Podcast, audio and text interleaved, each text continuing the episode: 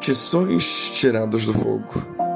Mas o Senhor disse a Satanás: O Senhor te repreenda, ó Satanás. Sim, o Senhor que escolheu Jerusalém te repreenda. Não é este um tição tirado do fogo? Josué, vestido de vestes sujas, estava diante do anjo. Então respondeu aos que estavam diante dele, dizendo: Tirai-lhe estas vestes sujas. E a Josué disse: Eis que tenho feito com que passe de ti a tua iniquidade, e te vestirei de vestes finas. Zacarias 3, 2 a 4. Todos os cristãos são tições que foram tirados do fogo. Tição é um pedaço de madeira que se encontrava queimando e cujo fogo foi apagado, mas que traz em si as marcas da fuligem, da queima que havia sofrido. Isso porque todos se encontravam debaixo da ira e da condenação de Deus por causa do pecado e sob o domínio do príncipe do inferno. E que é citado neste capítulo de Zacarias, tentando se opor ao sumo sacerdote Josué para que este não cumprisse o seu ministério nos dias de Zorobabel, quando os judeus haviam retornado da Babilônia.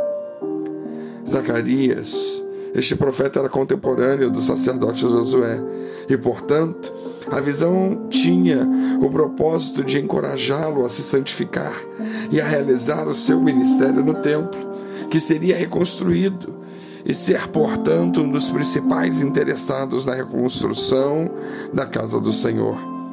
Josué estava realmente com trajes sujos e por isso Satanás tentava se opor a ele e prevalecer contra ele. Os trajes sujos da justiça própria, da incredulidade, da falta de andar nos caminhos do Senhor e em observar as suas ordenanças. Por isso foi ordenado pelo Senhor que suas vestes fossem trocadas por outras vestes limpas. Ele seria vestido com a justiça de Cristo, que é o único traje que não pode ser sujado. Todavia, o Senhor mandou dizer a Josué as palavras que encontramos nos versos 7 a 10 deste capítulo 3, que dizem: Assim diz o Senhor dos Exércitos: se andares os meus caminhos e se observares a minha ordenança, também tu julgarás a minha casa, e também guardarás os meus átrios, e te darei livre acesso entre os que estão aqui. Ouve, pois, Josué, sumo sacerdote, tu e os teus companheiros que se assentam diante de ti, porque são homens portendosos. Eis que eu farei vir o meu servo, o renovo, porque eis aqui a pedra que pus diante de Josué. Sobre esta pedra única estão sete olhos, e eis que eu esculpirei a sua escultura, diz o Senhor dos Exércitos, e tirarei a iniquidade desta terra num só dia. Naquele dia, diz o Senhor dos Exércitos, cada um de vós convidará o seu próximo para debaixo da videira e para debaixo da figueira. Por essas palavras, Josué foi exortado a andar nos caminhos do Senhor e a observar os mandamentos do Senhor, porque se o fizesse, então julgaria a sua casa e guardaria os seus atos no templo, lhe investindo no seu cargo. Disto, aprendemos que não basta sermos justificados pela graça mediante a fé com a justiça de Cristo, porque a eficácia desta graça só poderá ser vista na nossa vida caso andemos nos caminhos de Deus, guardando os seus mandamentos, isto é, santificando as nossas vidas.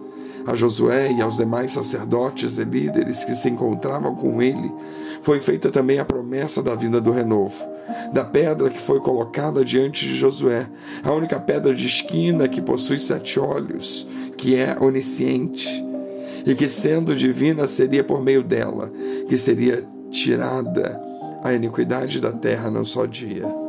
Essa profecia é uma afirmação direta sobre a divindade de Cristo e como sendo aquele que nos é dado pelo Pai, sobre o qual devemos realizar todas as suas obras, porque Ele é o único fundamento que nos foi dado pelo Pai.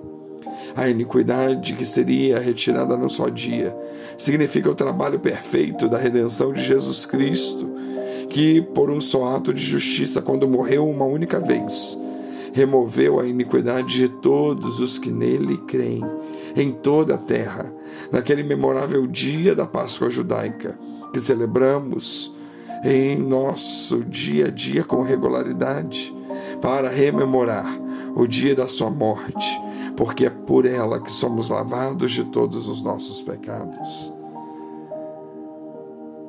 Que Deus nos abençoe.